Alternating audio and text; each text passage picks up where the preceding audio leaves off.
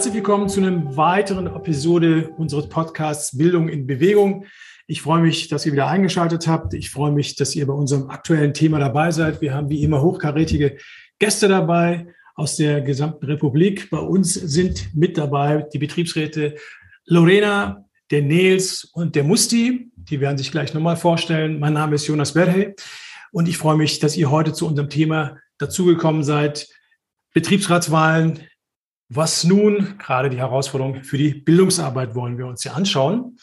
Und ich stelle euch ganz kurz vor, aber ihr sagt vielleicht einfach nochmal selber was zu euch, zu eurem Betrieb ähm, und auch gerne, wie lange ihr schon Betriebsrat seid oder unter welchen Umständen ihr auch gerade Betriebsräte geworden seid.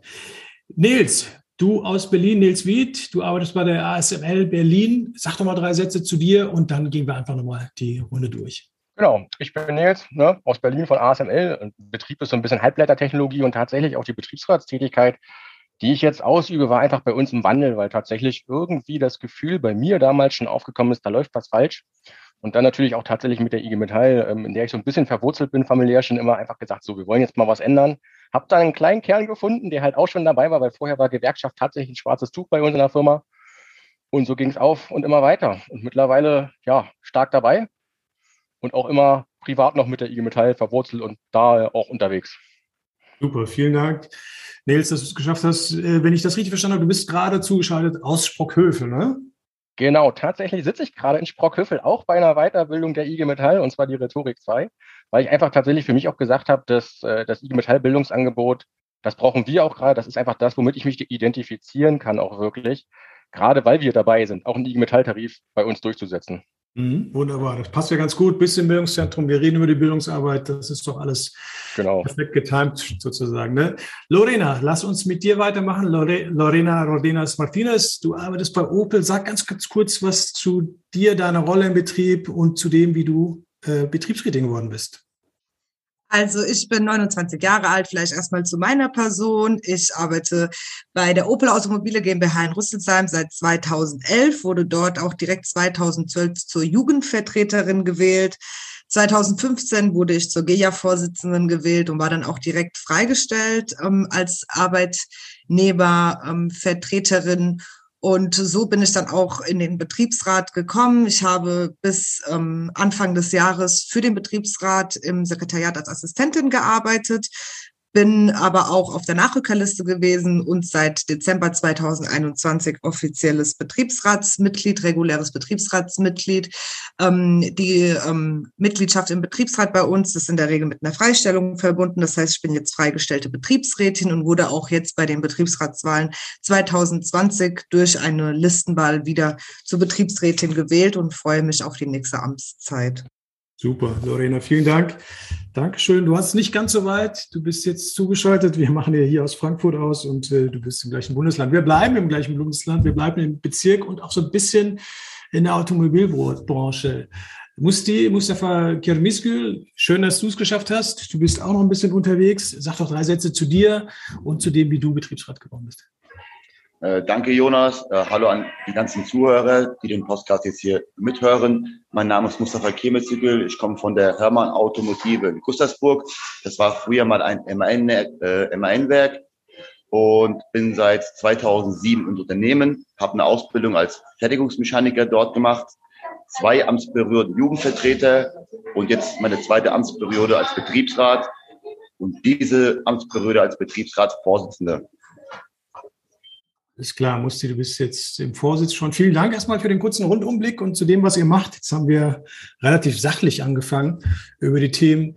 Lasst uns mal vielleicht ein bisschen privater werden, wenn das von euch für euch in Ordnung ist. Und äh, mit dir anfangen, Musti, gerade andersrum. Lass uns mal irgendwas hören, was die Kolleginnen und Kollegen da draußen noch nicht von dir wissen. Worüber jetzt vielleicht auch Leute im Betrieb eher überrascht werden. Natürlich nur jugendfreie ja, Sachen, das muss man dazu Ja, natürlich ist klar. Also ich habe ein Faible für Japan, für China, für asiatische Länder, das weiß nicht jeder, nicht viele wissen das. Ah. Ich mag auch die Outfits der Japaner, der Chinesen, wie sie sich kleiden.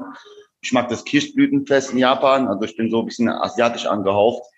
Das ist so, was die Leute, glaube ich, nicht über mich wissen. Okay, Musti, interessant. War mir auch nicht klar. Okay, vielen Dank. Lorena, bei dir gibt es irgendwas, was du teilen willst, was man vielleicht noch nicht so oft von dir gehört hat oder gar nicht weiß?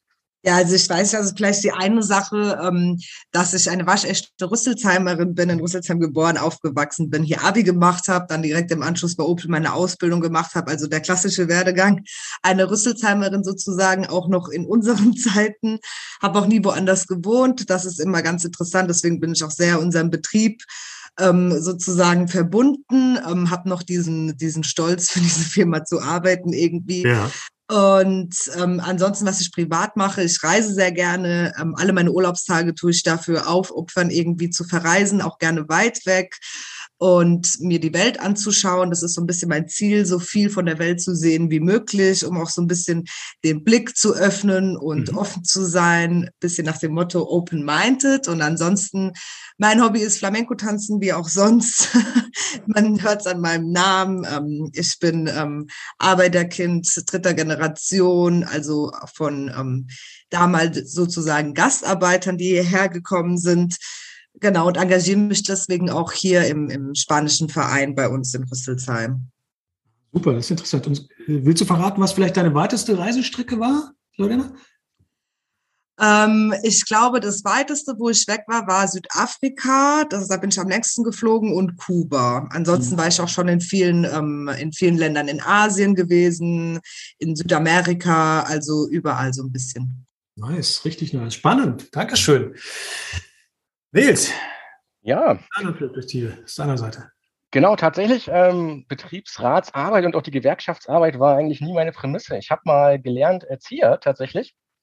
Und bevor ich den Erzieher gelernt habe, was viele gar nicht wussten, wollte ich ursprünglich mal zur Bundeswehr gehen und hatte da eigentlich tatsächlich alles sichern. Ich sollte auf die Gorch Fock gehen, auf diese schöne Segelschiff. Ah, ja. Das ist tatsächlich privat, aus privaten Dingen damals aber weggebrochen und im Nachhinein bin ich da wirklich ganz froh drüber, auch da, wo ich jetzt gelandet bin dadurch, weil ich einfach so mich äh, auch mit der Arbeit der Gewerkschaft und der Betriebsratstätigkeit, die ich ja mache, gerade identifizieren kann. Super. Und ich habe halt auch einen privaten Ausgleich tatsächlich. Äh, das hat aber auch lange gedauert für mich, weil ich eigentlich immer so überall dabei sein will und auch überall on hold sein will. Tatsächlich ist für mich so Wochenende, Wochenende. Und da bin ich oft einfach unterwegs mit dem Rucksack, tatsächlich mitten im Wald mit einer Hängematte, so ein bisschen Outdoor Survival mittlerweile als Ausgleich. Und das ist halt tatsächlich auch so gewandelt. Viele denken, ich bin ständig auf Abruf, aber ich habe auch meine Phase, wo ich einfach nicht auf Abruf bin. Das kriege ich geregelt. Dann bist du mit der Hängematte im Wald und äh, knüpfst die sozusagen da auf, links und rechts und äh, genau. Ganz minimalistisch, also wirklich ganz minimalistisch mit äh, einem kleinen Kocher dabei, mal irgendwo in die Berge, auch komplett durch Deutschland, überall mal, einfach sich Sachen angucken. Und ja. was ich dann immer verbinde, sind so, äh, ich weiß nicht, Lost Place Touren ist den Zuhörern was, Urbex Touren, so alte Ruinen angucken und so ein Kram. Ja. Da gibt es schon so einige nette Sachen, die ich gerne mache. Das glaube ich, nice. Und dann Handy auch wirklich aus, konsequent? Ja, Arbeitshandy konsequent aus, Firmenhandy ist weg. Ich habe zwei Geräte mittlerweile extra, ja. aber mein privates nämlich zum Fotos machen natürlich mit. Alles klar, ja klar, man muss das ja auch festhalten. Sehr gut, okay, Leute, lasst uns noch mal kurz zurückblicken, bevor wir so ein bisschen auf die, die Bildungsmomente in eurer Betriebsratstätigkeit sprechen. Wir haben ja gerade die Betriebsratswahlen flächendeckend im gesamten Bundesgebiet. Hier und da sind die schon gelaufen. Und ich würde kurz mit euch nochmal äh, gucken wollen. Lorena, du hast es gesagt, bei euch Listenwahl, nochmal sozusagen so ein bisschen auf das Verhältnis Listenwahl, Persönlichkeitswahl. Was ist bei euch vor Ort? Äh, was war da sozusagen Sache, was ist passiert und vor allem vielleicht auch so ein bisschen um das Klima drumherum der jeweiligen Wahl. Wie ist der Wahlkampf verlaufen? Wie war das für euch, für euch entweder als Liste, wenn ihr da als Liste angetreten seid, aber vor allem, wie war der Wahlkampf für euch persönlich? Lorena, wollen wir mit dir anfangen? Ja, können wir gerne machen. Also wir hatten Listenwahl gehabt. Es gab insgesamt bei uns drei Listen. Ähm, eine Liste ist die CGM, die ja immer irgendwie bei so großen Automobilherstellern ein bisschen ähm, ja mit dabei ist. Dann haben wir die AUB gehabt. AUB ist Arbeitnehmerunabhängige Betriebsgruppe, irgendwie nennen die sich. Eigentlich keine Gewerkschaft, sondern könnte auch irgendwie so als eingetragener Verein oder sowas durchgehen. Ganz gefährlich, weil die ähm, sind eng mit dem Zentrum Automobil verbunden. Also auch einer von denjenigen, die da ähm, also der Listenführer ist, hatte auch schon sozusagen Podcast über dieses Zentrum Automobil aufgenommen und so. Ähm, genau, die haben einen Platz verloren. Die hatten davor jeweils zwei Sitze. Die AUB hat einen Sitz verloren. Die CGM hat weiterhin zwei Sitze.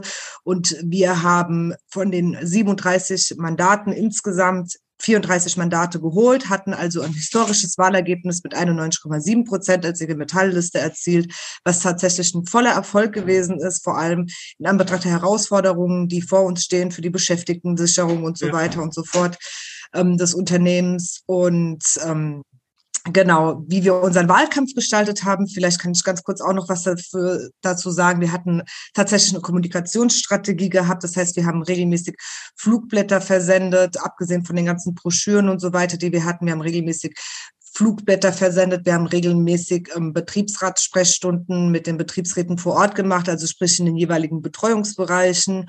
Und wir haben auch Videos gedreht, ähm, in der verschiedene Betriebsratsmitglieder oder teilweise sogar auch ähm, Vertrauensleute gesprochen haben und gesagt haben, warum es wichtig ist, die IG Metall zu wählen. Und das hat auch gut funktioniert, weil wir haben, wie gesagt, ein historisches Wahlergebnis erzielt. Das ist, das ist sehr großartig. Das Ergebnis ist ja wirklich beeindruckend, auch der, der Listenwille, obwohl die Konkurrenz da auch nicht untätig war. Und für dich persönlich war das, was waren da für dich persönlich die Highlights, Lorena? War das vielleicht auch schwierig manchmal, gerade diese Auseinandersetzung um die Listen, oder ist das für dich alles einfach glatt und äh, relativ perfekt gelaufen? Wie, wie nee, also es war, es war selbstverständlich irgendwie eine Herausforderung, vor allem im Anbetracht der Corona-Pandemie sozusagen, ähm, wenn man da halt eine Liste drinne hat, die halt schon sehr, sage ich mal, ja, rechts sind. Das muss man einfach mal so sagen. Also die gehören, wie gesagt, dem Zentrum Automobil an. Und das war halt schon eine Herausforderung gewesen, auch ähm, zu schauen, die Beschäftigten davon zu überzeugen, dass es ähm, halt eben nicht richtig ist und dass deren Interessen nicht vertreten werden, wenn sie solche Listen wählen, weil die ja. haben ja auch schon im Betriebsrat gesessen in den ähm, letzten Amtsperioden und haben halt tatsächlich wirklich einfach gar nichts gemacht. Und wir haben es tatsächlich geschafft, die Beschäftigten davon zu überzeugen, dass es auch wirklich so ist. Und das ist ein sehr großer Erfolg gewesen. Das ist mein persönliches Highlight, dass sozusagen diese Liste auch einen Platz verloren hat. Wunderbar, vielen Dank. Äh, Nils, Blick nach Berlin. Wie ist es bei euch gelaufen? Wie war es für dich persönlich? Genau, wir haben ja noch nicht gewählt. Bei uns steht die für die jetzige Amtsperiode der, die, die Wahl noch an tatsächlich, aber wir mussten unterjährig mal neu wählen bei uns, weil ähm, so wenig Betriebsratsmitglieder einfach da waren, durch, dadurch, dass Leute in Rente gegangen sind. Und das war auch tatsächlich der Auftakt der IG Metall bei uns in der Firma, weil wir uns mit einer kleinen Gruppe vorher organisiert haben und haben gesagt, so, jetzt müssen wir was ändern und wir wollen es auch anpacken, ein ganz kleiner Kern. Und für mich war das äh, tatsächlich auch wirklich ein historischer Moment. Wir haben nur 15 Sitze im Betriebsrat, also relativ klein meistens, haben aber auch eine Listenwahl gehabt und tatsächlich haben wir mit zwölf Sitzen gleich mit der IG Metall-Liste bei der Zwischenwahl abgeräumt und sind da jetzt auch voll, voll in Fahrt immer noch, weil wir die Belegschaft auch abgeholt haben. Also wir sind halt ja eine Halbleitertechnologie. Wir haben einen relativ großen Entwicklungsstandort und mussten uns in unserer Werbestrategie natürlich auch einige Sachen einfallen lassen. Also mit einem einfachen Handzettel ist es schwer, ähm, die Kollegen, die Ingenieure, die vor dem Rechner zu sitzen, irgendwie zu begeistern. Und da haben wir auch wirklich gesagt, wir machen eine komplette Werbekampagne mhm. mit den guten alten Ständen vor dem Tor für die Produktionsleute, einfach um die abzuholen, bis hin zu, wir haben richtige Videos gedreht mit einem Filmteam, was wir dann digital versendet haben über WhatsApp-Verteiler, über alles, was wir hatten. Einfach komplett so die volle Bandbreite genutzt. Und das ist auch das, wo wir wirklich gutes Feedback wiederbekommen haben. Und es gab auch keine arbeitgebergesteuerte Liste. Bis dato, wir sind äh, gespannt, was jetzt bei der Wahl kommt. Noch ist noch nichts raus. Es wird halt eine spannende Zeit bei uns noch und ich hoffe, dass sie für uns wieder gut ausgeht, weil wir sind schon voll in den Planungen. Das, das klingt richtig spannend. Ihr kommt ja sozusagen mehr oder weniger aus einer Wahl und geht jetzt mehr oder weniger in die nächste Wahl. Aber ihr habt ja Bombenerfahrungen gemacht und die lassen sich ja sicherlich nochmal übersetzen für das, was jetzt nochmal ansteht. Ne? Und ich drücke euch die Daumen, dass der Arbeitgeber da nicht auch eigene Leute nochmal ins Rennen schickt. Musti, wie war es bei dir? Wie war das für dich persönlich? Wie war das für euch als Team, die Betriebsratswahl? Also ich muss da ein bisschen weiter ausholen. Wir hatten in den letzten vier Jahren ein Restrukturierungsprogramm vom Arbeitgeber namens Spurwechsel nach dem Motto, der Eisberg schmilzt. Und was ich gemerkt habe, wenn viele Veränderungen durchgeführt werden in den letzten vier Jahren, dann ist viel Unmut da. Leute verstehen das nicht. Dadurch haben wir das zweite Mal jetzt eine Listenwahl bekommen, keine Persönlichkeitswahl. Aber wenn man so strategisch denkt, man hat 13 Plätze im Gremium, also wir sind über 700 Mitarbeiter und die Liste 2, die eingereicht wurde, hat nur zwei Kandidaten. Also sprich, egal wie viele Stimmen diese Liste bekommen hätten, die hätten nur zwei Plätze bekommen. Wir haben uns persönlich ein Wahlprogramm auferlegt, wo wir uns daran messen lassen, nach vier Jahren, ob wir diesen Wahlprogramm eingehalten haben. Wir kennen ja das WWchen unserer Kollegen und haben dann die Top drei Themen genommen, um die abzuarbeiten oder wie wir sie angehen wollen. Ja. Was tust du genau da sagen? Vielleicht musst du mit dir. Ja, bitte. Äh, Nils hat das auch schon so ein bisschen gesagt, gerade mit der Frage Halbleiter und den Herausforderungen drumherum. Du hast auch gerade von den Themen gesprochen, die ihr kennt, der Belegschaft. Aus welchen Gründen haben die euch gewählt? Welche Themen beleg, äh, bewegen eure Kolleginnen und Kollegen gerade in der Auseinandersetzung? Wie ist das bei euch direkt bei, bei dir, Musti? Also bei mir, bei uns ist es so, wir haben das gleißende Geld. Wir hatten damals eine sogenannte Flatrate-Prämie mit 34 Prozent. Das hat der Arbeitgeber uns weggenommen, wollte messbares Leistungsgeld haben und da sind die halt gravierend abgeschmiert auf 15, 14, 13 Prozent. Und das hat die Leute halt gestört, beziehungsweise Arbeitsplatzverpflichtung, Stellenabbau nicht wieder zu ersetzen. Das hat man auch an der Krankenquote gemerkt und wir haben gesagt, wir sorgen dafür, dass ihr gesund arbeitet, gesund in die Rente kommt, dass das Leistungsentgelt für euch einfacher darstellen, nicht so kontrolllastig ist, nicht so zahlenbasiert ist. Und das haben die Damen, die und Leute uns halt gewählt. Verstehe. Das sind natürlich richtig gute Gründe, dann mit denen in die Auseinandersetzung zu gehen, die da auch diese Themen beackern wollen. Lorena, ja. aus welchen Gründen meinst du, haben die Leute euch mit diesem Bombenergebnis gewählt? 91 Prozent nochmal dazu gewonnen, obwohl Konkurrenz, das ist gerade in einem, äh, an einem, so einem großen Automobilstandort ja heutzutage nicht selbstverständlich. Wir haben ja bundesweit da Herausforderungen, aber wie, wie sah das aus? Warum habt ihr da so gewonnen und welche Themen waren das, die die Leute euch sozusagen zugetrieben haben, was die Stimmzahlen und so weiter angeht? Ähm, also es ist tatsächlich so, dass wir dadurch, dass wir 2017 vom PSA-Konzern übernommen wurden und danach jetzt auch nochmal eine Fusion mit Stellantis hatten, also sprich Fiat Chrysler, vor ganz, ganz hohen Herausforderungen standen, vielen Umstrukturierungen. Zum Beispiel hatten auch die Geschäftsleitung ähm, sozusagen Fokusbereiche bestimmt, wo sie gesagt haben, hier müssen die Leute halt eben das Unternehmen verlassen oder die Abteilung wechseln, ja. ähm, damit sie hier weiterhin beschäftigt sein können, weil diese Bereiche brauchen wir nicht mehr wir legen die zusammen, wir machen Reorganisation. Also ähm, es war immer, immer wieder, es gab nie Momente, wo es mal ruhig gewesen ist, sondern immer wieder ähm, neue Dinge, die uns als Betriebsratsgremium vor Herausforderungen gestellt haben. Und da haben wir es halt geschafft, ähm, verlässliche Vereinbarungen abzuschließen mit freiwilligen Programmen, wo es zum Beispiel die Möglichkeit gab, über eine Transfergesellschaft und Qualifikationsangeboten, ähm, also Qualifizierungsangeboten auszuscheiden, ähm, durch freiwilligen Programme wie Altersteilzeit, Vorruhestandsregelungen, Abfindungszahlungen und so weiter. Und ich glaube schon, dass ähm, das so das Wichtigste ist, was die Leute betrifft, weil sie genau wissen, dass wir immer versuchen werden, durch Vereinbarungen und durch die Wahrnehmung der Mitbestimmung ähm, zu helfen, dass es einen sozialverträglichen Ausstieg aus dem Unternehmen gibt. Mhm. Ähm, die Leute fühlen sich da einfach sicher, ähm, dass, dass wir das gemeinsam mit ihnen zusammen hinbekommen und aber auch, dass sozusagen, wenn wir zu Aktionen oder sowas aufrufen, die Leute auch hinter uns stehen, damit wir halt eben, ähm, ja, einen starken Rücken haben für die Verhandlungen. Und dieses Verhandlungs, äh, also dieses, dieses ähm, Ergebnis jetzt der Betriebsratswahl von 91,7 Prozent Zuspruch für unsere Liste stärkt uns auch den Rücken für zukünftige Verhandlungen und zeigt auch nochmal dem Arbeitgeber, dass die Leute hinter der IG Metall, hinter dem IG Metall Betriebsrat stehen und wir in, auch so in Zukunft versuchen können, innerhalb von diesem super komplexen System von Fusionen, von Konzernen sozusagen innerhalb des Konzerns versuchen können, das Beste für sie rauszuholen. Mhm. Danke, danke, Lorena. Nils, wie ist deine Perspektive, die Themen der Belegschaft? Äh, ihr habt da sozusagen jetzt den Moment zwischen den Betriebsratswahlen, ihr habt zum ersten Mal schon bearbeitet, ihr seid mittendrin, ihr seid auch natürlich eine Branche, die im Umbruch ist. Wie schafft ihr es da, die Themen richtig zu setzen und auch, wie habt ihr sie in die BR-Wahl eingebracht? Du hast ja gesagt, ihr habt sehr viel Kommunikationsarbeit auf unterschiedlichsten Ebenen gemacht. Genau, tatsächlich haben wir die Kollegen einfach von der Basis her abgeholt. Wir haben zwischendurch, äh, ist unser Unternehmen mal verkauft worden, es war Eigentümer geführt. Letztes Jahr wurde es dann von einem Weltkonzern, also jetzt ASML, gekauft.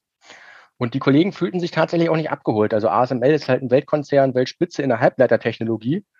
Ähm, und das, das, das ganz Einfache, was halt immer wieder da war bei den Kollegen, ist nicht viel hängen geblieben. Weder in der Arbeitszeit noch im Lohn, noch fühlten sich die Kollegen abgeholt. Und das war natürlich das, wo wir als Betriebsrat dann einfach gesagt haben, hey, das ist genau das, da können wir ansetzen, da können wir mit arbeiten.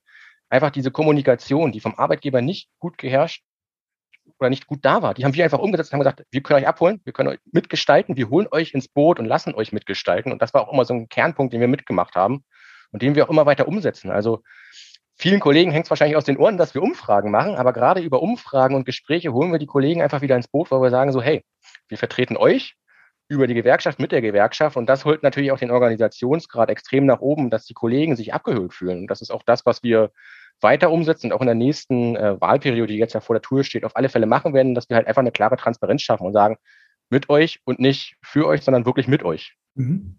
Und äh, das Stichwort das heißt es ja, also Befragung, das kann man ja oder so oder so machen. Ne? Man kann die Leute ja bombardieren oder die aktivierend gestalten. Genau. Gucken, was sind sie. Und ich schätze mal, ich unterstelle mal, ich kenne natürlich eure Befragung jetzt nicht, ihr habt sie eher aktivierend gestaltet. Genau, wirklich aktivierend, auch immer bei Gesprächen, bei Betriebsversammlungen, alles, also wirklich alle Mittel, die wir hatten, eher aktivierend und wirklich sagen würden, hey, das ist so, da kannst du nicht. Und so könnt ihr euch auch mit einbinden. Wir haben einfach die Kollegen abgeholt und gesagt, so, klar, wir gestalten mit euch alles, aber gestaltet das aktiv mit. Und da haben wir wirklich in den, in den eineinhalb Jahren, also nach meinem Gefühl tatsächlich auch viel bewegt, weil wir die Kollegen abgeholt haben. Es gab Zeiten in der Betriebsversammlung, da wurde nicht eine Frage gestellt. Und wir hatten letztens erst eine, die ist weit über die eigentliche Zeit hinausgeschossen, weil Fragen gestellt wurden und immer wieder Fragen gestellt wurden. Und da haben wir als Betriebsrat auch gesagt, jede Frage, die hier gestellt wird, wird einfach beantwortet vom Betriebsrat oder der Geschäftsleitung. Also nicht ausweichen können. Einfach sagen so, hey, ihr habt eine Frage, die geht nicht in der Versenkung unter, weil das ist immer das, was sonst da war. Völlig richtig. Das macht ja auch dann, so machen ja auch Betriebsversammlungen Spaß, wenn es ein bisschen genau. ans Eingemachte geht und man muss auch nochmal und der Arbeitgeber muss auch super aktiv gestalten. Gut, Leute, wir haben gesagt, wir gucken auf die Betriebsratswahlen, wir gucken aber auch auf das Thema Bildung. Was macht das eigentlich? Welchen Stellenwert hat das? Wie geht ihr damit um persönlich? Wie geht ihr da als Team um, da wo es schon Klarheit gibt? Wie soll das denn aussehen? Und ich würde vielleicht erstmal mit was anfangen, was für uns als Metall ein bisschen schwieriger ist und euch da einfach mal um eure Einschätzung bitten. Und wer will, der schießt einfach zuerst. Also es gibt eine relativ aktuelle Umfrage der Ruhr-Universität Bochum und der Hans-Böckler-Stiftung. Mit beiden sind wir sehr eng als äh, IG Metall. Also dieser Umfrage zufolge, da wurden IG Metall Betriebsräte gefragt und ähm, die haben mit 32 Prozent gesagt, dass die äh, auch Bildungsangebote von privaten, kommerziellen Anbietern äh, sozusagen dahin gehen und nicht zu Angeboten der IG Metall. Also nicht in Klammern, das heißt nicht, dass sie nie wieder zurückkommen, aber dass die regelmäßig solche Angebote wahrnehmen. Also rund ein Drittel der IG Metallerinnen und Metaller, die da gefragt wurden. Lasst mal da kurz äh, verweilen. Wie klingt das für euch? Wie fühlt sich das an? Wie handhabt ihr sowas im Umgang mit kommerziellen Anbietern? Feuerfrei, wer will? Tatsächlich, ich fange einfach mal an, jetzt gleich muss, die kann gerne einschreiten, wenn er will, kein Problem. Äh, die Sache ist halt, ich glaube, das ist so ein bisschen auch die Aufklärungsarbeit der Gewerkschaft in der letzten Zeit gewesen und diese, diese Digitalisierung, die die anderen auch mal vorhergenommen haben, dass es so ein bisschen, die anderen Freien waren halt ein bisschen schneller, tatsächlich immer gefühlt. Und wir haben es auch im Gremium gehabt, dass wir jetzt ja auch fast nur oder nur IG Metall Weiterbildung machen, aber viele Kollegen fühlten sich am Anfang da halt nicht abgeholt, auch die, die halt mit der IG Metall nie Berührungspunkte hatten, weil wir halt ein relativ junges Gremium sind. Und das ist mir aufgefallen. Und ich glaube, was halt auch immer tatsächlich unausgesprochen so ein Punkt ist, sind diese, diese Werbegeschenke und alles so drumherum, was gestaltet wurde. Für mich persönlich ist es halt immer wichtig, eher die politische Botschaft mitzusenden, tatsächlich als äh, irgendein Drittanbieter. Und ich finde es halt auch einfach gut, dass Schulungen für Arbeit Arbeitnehmervertreter gemacht werden und nicht ähm, teilweise auch Arbeitgebervertreter ähm, dann die Arbeitnehmerschulen oder andersrum. Das ist halt immer für mich kritisch, deswegen bin ich persönlich immer bei der IG Metall, aber ich glaube, das ist immer so ein bisschen diese ganze Gestaltung drumherum. Und in der Corona-Zeit ist mir aufgefallen, dass viele Schulungen leider ja auch einfach abgesagt wurden, was dann auch immer so ein bisschen, da sind viele dann tatsächlich zu den Freien gefühlt gegangen, weil die stattgefunden haben, irgendwie über irgendwelche Umwege. Mhm. Ja, also kurz mal darauf äh, anzuknüpfen, was mir aufgefallen ist, wir haben so im Gremium, wir tun alle Anbieter, die außerhalb von äh, IG Metall sind, vernichten. Alle fahren nur auf IG Metall Seminare wegen politischen und gesellschaftlichen Themen. Die wenden auch unsere Tarifverträge an, die kennen sich damit aus. Die meisten Referenten kommen ja auch aus dem Bereich und kennen sich da sehr gut aus. Also ich finde, das Netzwerken auch ist wichtig äh, was wir dann äh, nach dem Seminar beim Bierchen trinken, beim Kaffee trinken, beim Kuchen essen dann machen. Das merkt man auch jetzt in der Situation. Zum Beispiel, wir sind ja Zulieferer für MAN. Und wenn ich einen MAN-Betriebsrat kenne, kann ich anrufen, wie sieht's aus mit der Produktion? Wir tun auch der Firma was Gutes. Man tut sich alles vernetzen. Und das ist für mich sehr, sehr wichtig. Dieses nach dem Seminar mal austauschen. Wie habt ihr das gemacht? Wie habt ihr das gemacht? Und ich war auch mal auf einem privaten Veranstalter, da kommt das nicht so rüber. Da geht jeder irgendwie seinen Weg und man sieht sich gar nicht mehr und dann trifft man sich morgen früh beim Seminar. Und das haben wir bei IG Metall Seminaren nicht. Die Bildungsstätte sind schön abgelegen in der grünen Fläche. Da kann man sich treffen, da spielt man Gitarre, da lernt man auch ein bisschen was Geschichtliches. Ich finde, das macht Gewerkschaftsarbeit aus. Mhm. Ja, danke, Musti. Lorena, wie ist es bei euch? Wie, wie Diskutiert ihr sowas? Ja, also ich glaube, es ist ganz wichtig, dass wir da auch mit den Geschäftsstellen zusammenarbeiten, auch mit der VKL im Betrieb, mit der Vertrauenskörperleitung zusammenarbeiten, dass auch nochmal für diese Seminare sozusagen ähm, geworben werden von der Gewerkschaft. Ich meine, es ist ja tatsächlich so auch heutzutage, dass auch ähm, die Arbeitgeber strategisch gegen uns vorgehen, auch teilweise mit Mobbing oder mit Betriebsratsbashing oder sowas. Und da braucht man halt einfach einen starken, zuverlässigen Partner, der auch nach dem Seminar, ich meine, das Seminar ist ja nicht alles, sondern viel interessanter und spannender ist eigentlich, wie danach alles, was man in der Theorie erlernt hat, auch in die Praxis umgesetzt wird, dass wir danach eine starke Gewerkschaft an unserer Seite haben, die uns den Rücken stärkt, die uns Instrumente mit an die Hand gibt, wie wir die betrieblichen Interessen umsetzen können, wie wir uns dagegen wehren können, ähm, sozusagen von, von ähm, vom Arbeitgeber. Ähm, um die Nase geführt zu werden und so weiter und so fort. Und das hat man halt eben nur bei, bei IG Metall Seminaren, weil wir danach weiterhin sozusagen mit den jeweiligen Geschäftsstellen, mit den Kolleginnen und Kollegen, die wir dort kennengelernt haben, vernetzt sind. Und da ist es auch ganz wichtig, ähm, das immer zusammen mit den Geschäftsstellen zu machen, auch teilweise zu sagen, wir brauchen jetzt mal ein Seminar, was spezifisch hierum geht. Können wir, können wir da mal ein Seminar aufsetzen gemeinsam ähm, und dass es dann auch mit den jeweiligen Bildungsstätten ähm, ausgemacht wird und das halt einfach auch effektiv ist und uns weiterbringt als Betriebsratsgremium und uns sozusagen auch in den Verhandlungen immer wieder mit der Geschäftsleitung stärkt. Und das ist halt die Stärke davon bei privaten Anbietern. Es ist halt einfach so, da geht man hin und danach ist der Kontakt abgebrochen gesprochen, da findet keine Vernetzung statt und das macht einfach unsere Seminare so aus und dafür braucht man halt aber auch, wie gesagt, die Geschäftsstellen, die VKL und so weiter und so fort, die diese Bildungsangebote auch ähm, weitergeben. Ja, da bin ich ganz bei dir. Das ist ja auch so, und das wurde von euch beiden, Musti und Nils, ja auch gesagt. Also es gibt bestimmte Themen, die können die Privaten so nicht bearbeiten. Das ist das Thema äh, Tarifverträge, ganz klar. Ne? Die, die, die erkämpfen das nicht, die, die, die leben die nicht aus. Wie sollen die das anbieten? Dann ist es einfach sozusagen eine trockene Wiedergabe, bestenfalls. Und diese Frage von Netzwerk und Passgenauigkeit, weil es über die lokalen, über die Geschäftsstellen, über die Betriebsräte, Akademien, also sehr passgenau abgestimmt ist. Das ist schon nochmal was anderes als einfach nur so Angebote bei denen man nochmal ein Tablet hinterhergeworfen bekommt und politische Netzwerke zu knüpfen oder auch, Musti, das jetzt gesagt, auch gesellschaftspolitische Themen zu, äh, sich dazu auszutauschen. Das, das geht in der Tiefe ja auch nur, wenn es Gewerkschaften anbieten. Und gleichzeitig, Nils, bei dir habe ich das jetzt rausgehört, man muss natürlich auch selbstkritisch sein. Also in der Frage Digitalisierung, da sind wir als äh, E-Metall mit unserer Bildungsarbeit da hatten wir schon zögerliche Gehversuche vor Corona, aber so ein breites Angebot, wie es die kommerziellen haben, das hatten wir tatsächlich nicht. Da sind wir wirklich ein bisschen aufgewacht und holen da, glaube ich, aber auch nach und sind auf einem guten Kurs. Oder wie nimmst du das wahr in der Frage digitale Angebote vorher, nachher? Tatsächlich stimme ich dir voll zu. Das ist ja auch genau sowas, das habe ich äh, auch mit den Kollegen in Berlin häufiger schon besprochen, dass diese Digitalisierung ja jetzt wirklich Anlauf nimmt. Und das ist auch tatsächlich ja dieses Feedback, was ich dann kriege von den Kollegen, die gerne digitale Angebote wahrnehmen, die das halt auch aus den kommerziellen kannten vorher und dann auch mal, auch mal bei der IG Metall waren, dass genau diese, diese ganzen Punkte, die alle gerade gesagt haben, dieses Vernetzen, diese politische Einstellung dahinter einfach der grundtragende Punkt ist und dann natürlich die Digitalisierung, die jetzt überall anfängt, dazukommt. Ich glaube, das ist auch das, was der IG Metall und der Gewerkschaft am Ende nochmal so einen richtigen Drive bringt und am Ende natürlich auch allen Betriebsratsmitgliedern. Na klar, das ist ja einfach ein Netzwerk, was davon lebt, wenn einer profitiert, profitieren alle im Netzwerk und das ist, mhm. glaube ich, der entscheidende Fakt. Ja, danke. Musst du das gerade gezuckt als digitale Bildung, digitale Bildungsangebote?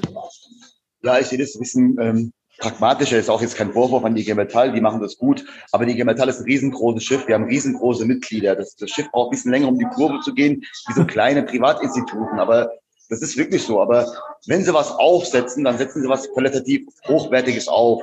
Und Qualität braucht seine Zeit. So ist es halt. Und die digitalen Seminare, die jetzt die IG Metall durchführen, die sind top.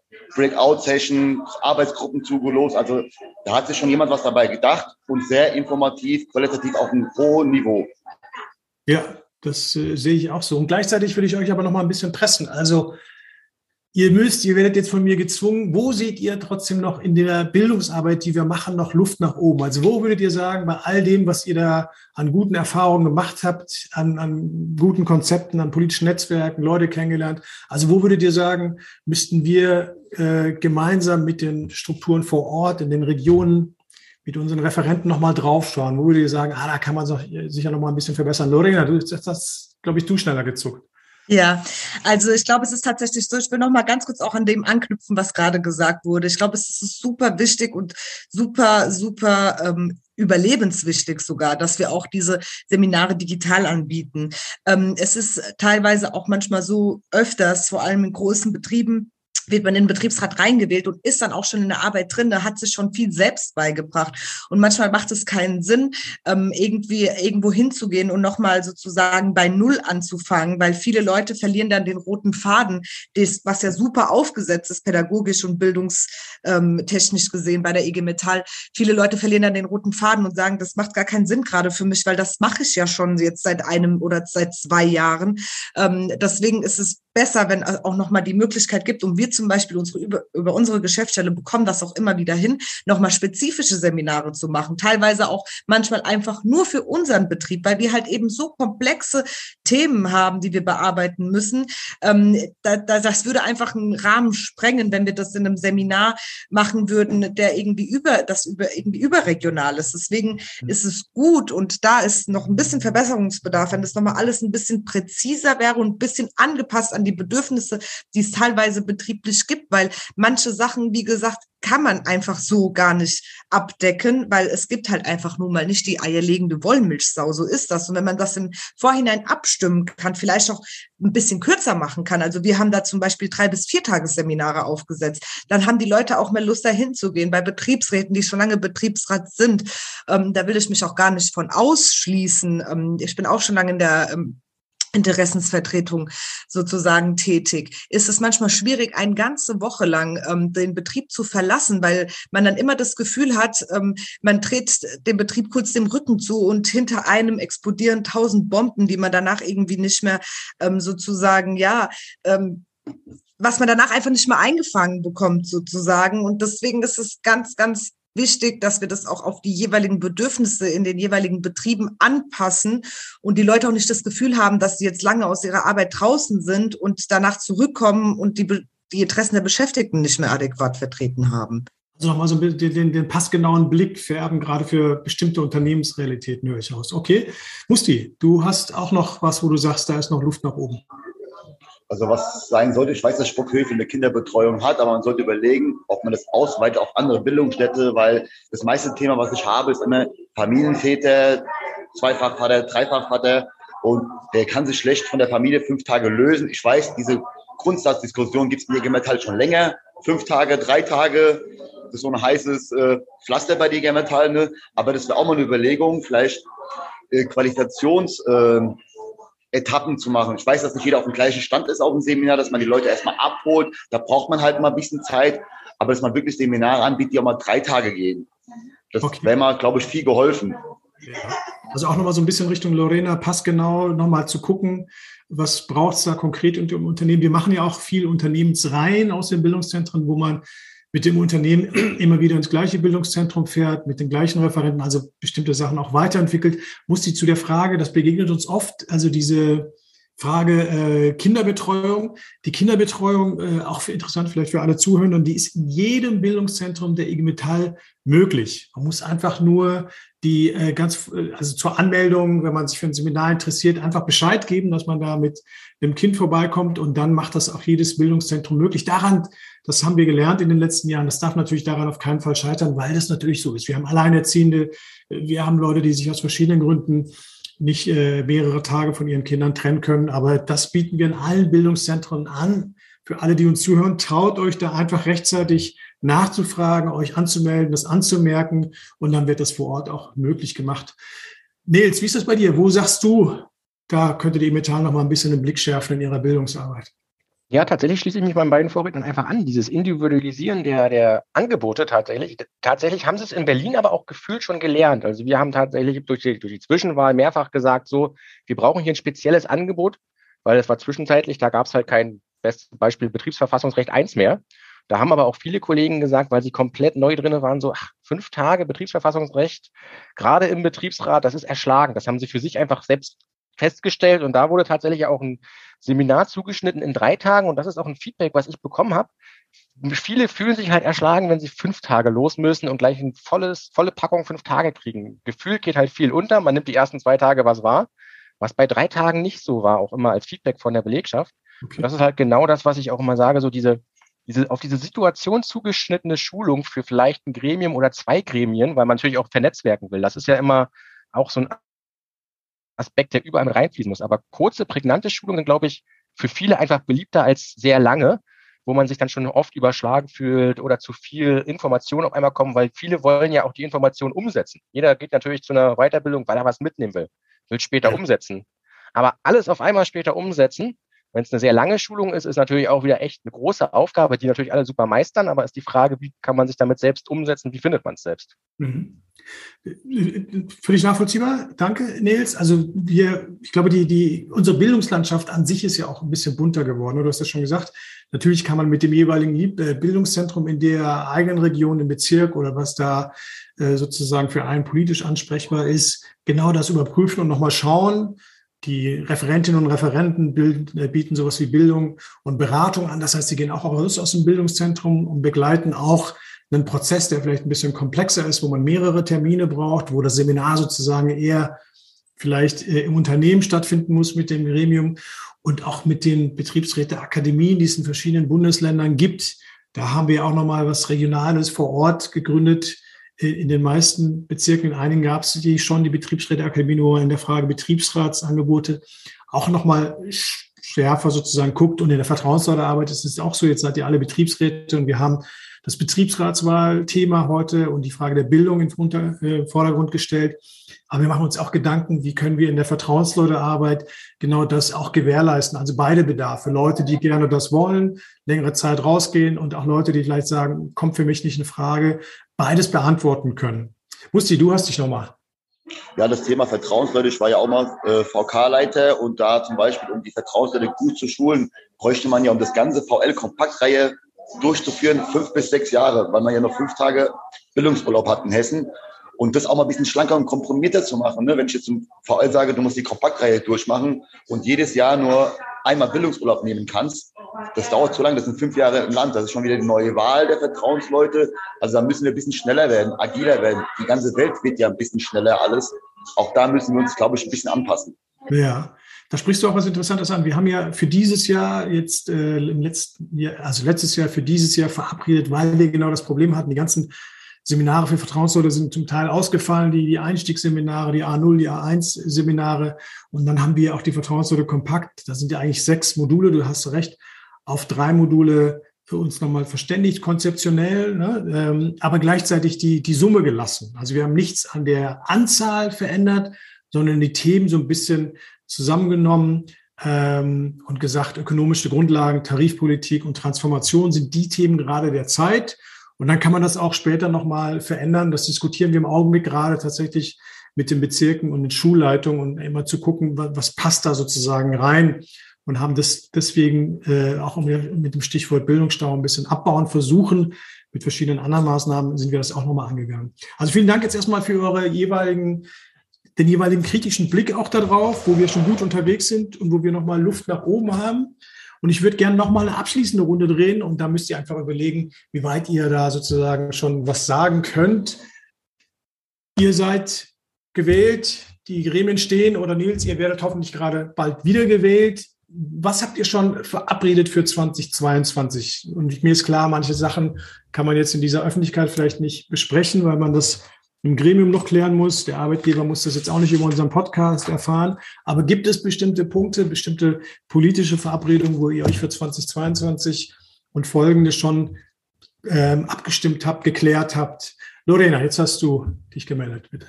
Genau, ich würde mal ganz, ganz kurz nochmal auf diesen Punkt Bildungsarbeit zurückgehen.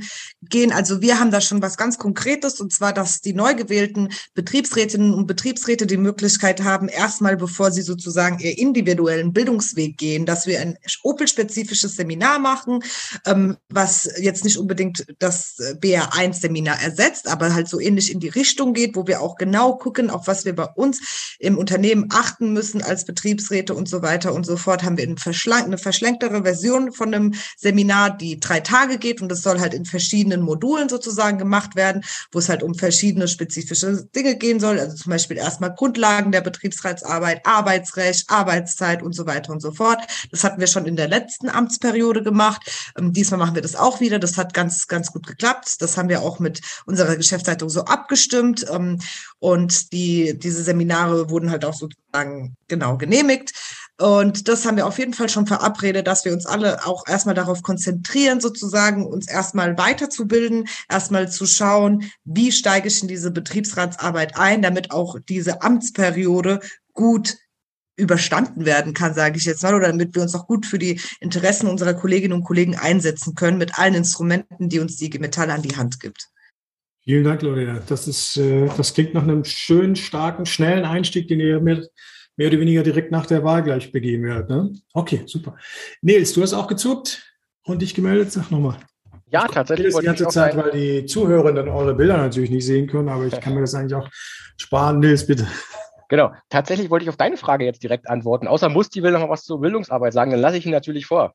Nein, nein, alles gut, Nils. Genau. Ähm, ja, also was bei uns auch kein Geheimnis ist und das weiß auch die Geschäftsleitung, das ist auch über unsere Amtszeit hinaus. Wir sind an einer Arbeitszeitregelung aktuell am Verhandeln. Ist die Frage, wie weit das natürlich kommt, weil es gibt einfach, äh, das ist, das weiß auch jeder, der jetzt im Betriebsrat kommt oder der sich aufstellen lassen hat, dass die Tarifverhandlungen bei uns stehen in der Tür. Wir wählen jetzt, das ist auch offiziell Samstag unser Taco, tatsächlich. Und dann geht es natürlich in Tarifkampf und da ist es auch klar, dass wir natürlich als Gewerkschaft, als Betriebsrat und als Kollegen der IG Metall den Flächentarifvertrag wollen, was der Arbeitgeber natürlich ein bisschen abgeändert haben möchte. Und das sind, glaube ich, auch die großen Punkte, die wir als Betriebsrat mit betreuen werden und auch müssen. Weil da gehört natürlich auch beim Tarifwechsel eine ganze Menge mehr dazu. Und das sind so die, ich glaube, die zwei großen Bausteine, die wir auf alle Fälle vor uns haben und das neue Gremium auch vor sich hat. Die Arbeitszeitvereinheitlichung, weil wir relativ viele Arbeitszeitmodelle haben, plus Mhm. Natürlich dann die Einstufung der ganzen Stellenbeschreibung und allem, was dazugehört. Und das sind auch keine Geheimnisse, das kann ich offen so sagen. Und das sind so die großen Bausteine bei uns. Vielleicht ist es genau das Gegenteil. Der Arbeitgeber weiß, dass er es ernst meint und da kommt auf jeden Fall was. Das ist doch super. Drücken wir jetzt schon die Daumen. Ja, danke. Dann kann ich ja kurz im Anschluss weitermachen. Also was sind die nächsten Schritte im Betriebsrat? Ähm, wir haben in der laufenden Amtsperiode drei gut qualifizierte Kollegen verlieren. Da müssen wir erstmal einen Wissenstransfer hinkriegen, sogenannte Tandem, ein neu gewählter mit einem erfahrenen Betriebsrat an der Hand zu führen. Ziele sind erstmal gesetzt, dass wir mal Erfolg feiern in den nächsten 100 Tagen. Das ist so als Ziel gesetzt, ne, dass wir die Entgeltabrechnung, die gerade wie Hieroglyphen für die Kollegen sind, einfach zu vereinfachen. Gibt ja in der Gewerbeordnung, glaube ich, Paragraph 109, muss für jeden einfach und äh, leicht lesbar sein und damit riesengroße Defizite. Und das als allererstes zu regeln mit dem Arbeitgeber zusammen, dass wir nach 100 Tagen schon Erfolgserlebnis mit den Kollegen teilen, weil das waren die Top drei Themen, die die Kollegen uns genannt haben. Das kann man direkt beseitigen und das machen wir als allererstes. Arbeitszeit-BV haben wir auch noch vor uns und Vereinfachung des Leistungsentgelt. Das klingt ja auch nach äh, viel Arbeit, muss sie, und gleichzeitig aber auch nach äh, so konkret das kann, glaube ich, nur erfolgreich sein, wenn ihr das vor allem aus dem Wahlkampf mitnehmt und das gleich bearbeiten wollt. Vielen Dank. Vielen Dank für den Überblick. Wir sind schon beim Ende angelangt. So schnell geht auch so eine Aufnahme schon wieder zu Ende. Jetzt lasse ich einfach mal ganz kurz euch noch mal die Möglichkeit. Gibt es irgendwas, was ihr noch mal unseren Zuhörenden mitgeben wollt oder untereinander noch mal kommentiert wollt in der Frage raus aus der Wahl, rein in die Themen, rein in die Bildungsarbeit? Ja, tatsächlich würde ich einfach mal wieder anfangen und würde sagen, ähm, auch aus den Erfahrungsberichten, was ich jetzt ja von unseren Kollegen mitkriege, was ich persönlich mitgemacht habe, würde ich immer die Angebote der IG Metall wahrnehmen, gerade wenn ihr einfach schon einen IG Metall Flächentarifvertrag oder einen IG Metall Tarifvertrag habt. Die Kollegen kennen sich damit aus. Das ist ihr Brot- und Butterwerk. Und das ist einfach auch eine Identifikation damit, auch eine politische im Hintergrund. Daher auch äh, wirklich meine Meinung und was ich auch gut vertreten kann, glaube ich, alle, wie wir hier gerade im Podcast sind, ist die Bildung, der Bildungsarbeit der IG Metall ist einfach wirklich die, die existenziell wichtig ist für alle und auch für die Arbeit. Und daher wirklich geht zur E-Metallbildung. Danke, Nils. Musti, Lorien, habt ihr noch was für unsere Zuhörenden? Ladies first. Ja, also eigentlich ähm, will ich gar nicht so viel sagen, aber ähm, was, was halt, glaube ich, ähm, tatsächlich die meisten ähm, hören wollen oder die meisten interessiert ist. Ähm, ich wünsche allen viel Erfolg bei dieser ähm, Wahlperiode, bei dieser Amtszeit, die Sie jetzt haben, vor allem als neu gewählte Betriebsräte. Wendet euch immer bei Fragen und Problemen an die IG Metall, nimmt die Bildungsangebote der IG Metall wahr, macht es. Nur so könnt ihr auch wirklich sicherstellen, dass ihr einen starken Partner an eurer Seite habt und wirklich die Interessen der Kolleginnen und Kollegen auch umsetzen könnt. Alles, was ihr in der Theorie erlernt habt, in die Praxis umsetzen könnt. Und ähm, gebt auf jeden Fall nie auf, lasst euch nicht unterkriegen. Das würde ich gerne nochmal allen mitgeben. Super. Und ich würde gerne mal Folgendes sagen. Das äh, gibt also ein Sprichwort, heißt Wissen ist Macht. Und wenn man sich bilden tut von der IG Metall, sich mit Tarifbeträgen auskennt, auch mit dem Arbeitsrecht auskennt, dann kann man auch als einzelne Person den Arbeitgeber oder den Vorgesetzten die Stirn bieten, weil man sich in dieser Materie auskennt. Und das lernt man auf dem Bildungsarbeit der IG Metall, wenn man die besucht. Und die IG ist so ein demokratisches Organisation, Gewerkschaft, da kann man alles erreichen. Also da gibt es viele Wege. Man muss einfach nur wollen, offen da rangehen an die Sache und die IG hilft jedem, jeden Menschen, der da teilnehmen will. Super. Vielen Dank, Leute, für die starken, ermunternden Worte nochmal. Für die Kolleginnen und Kollegen, die jetzt zum Teil ja auch ganz viele erstmalig gewählt wurden, erstmalig ein Gremium erkämpft haben und da jetzt ganz viele Themen bearbeiten müssen, in der Listenwahl sich durchgesetzt haben als Metallerinnen und Metaller und jetzt mit dem Schwung, manche ja auch schon direkt dann nach der Sommerpause relativ schnell in die zumindest die M&E-Betriebe in die Tarifrunde M&E gehen und alle anderen Auseinandersetzungen, die es auch gibt in unserer Welt und äh, in der, in Metallwelt und dass da Bildung zentral ist, das habt ihr auch nochmal alle hervorgehoben. Ich bedanke mich ganz herzlich bei euch dreien, bei äh, Lorena Rodenas Martinez hier Opel Rüsselsheim, nicht so weit weg aus Frankfurt, aus der Geschäftsstelle Darmstadt, bei Nils Wied aus der Geschäftsstelle Berlin, hier genau genommen ASML Berlin und im Augenblick gerade Sprockhövel und genießt da die Bildungsarbeit und beim Musti genannt äh, Musti Kirchmesgül, äh, Hermann Automotive aus Gustavsburg, Geschäftsstelle Mainz-Wiesbaden. Vielen Dank euch dreien, dass ihr euch die Zeit genommen habt. Vielen ja. Dank an alle, die da mitgehört haben, zugehört haben. Dankeschön natürlich wie immer gilt auch dem Guido Brombach und der äh, Lilly Wagner, die uns konzeptionell im Hintergrund unterstützt haben. Ich möchte alle, die Fragen haben, die Anregungen haben, natürlich wie immer auch an der Stelle bitten, gerne eure Kommentare, Themenvorschläge und so weiter, Kritik gerne an bildung.igmetall.de uns zuzuschicken und nochmal euch dreien, die sich hier die Zeit gemacht, genommen haben, jetzt hier Montagabend in die späte Stunde nach einem langen Arbeits- und Seminartag hier reinzukommen. Ganz herzlichen Dank nochmal an euch drei. Bis zum nächsten Mal. Danke, Dankeschön. Jonas. Glück auf. Danke. Tschüss, danke. Ciao.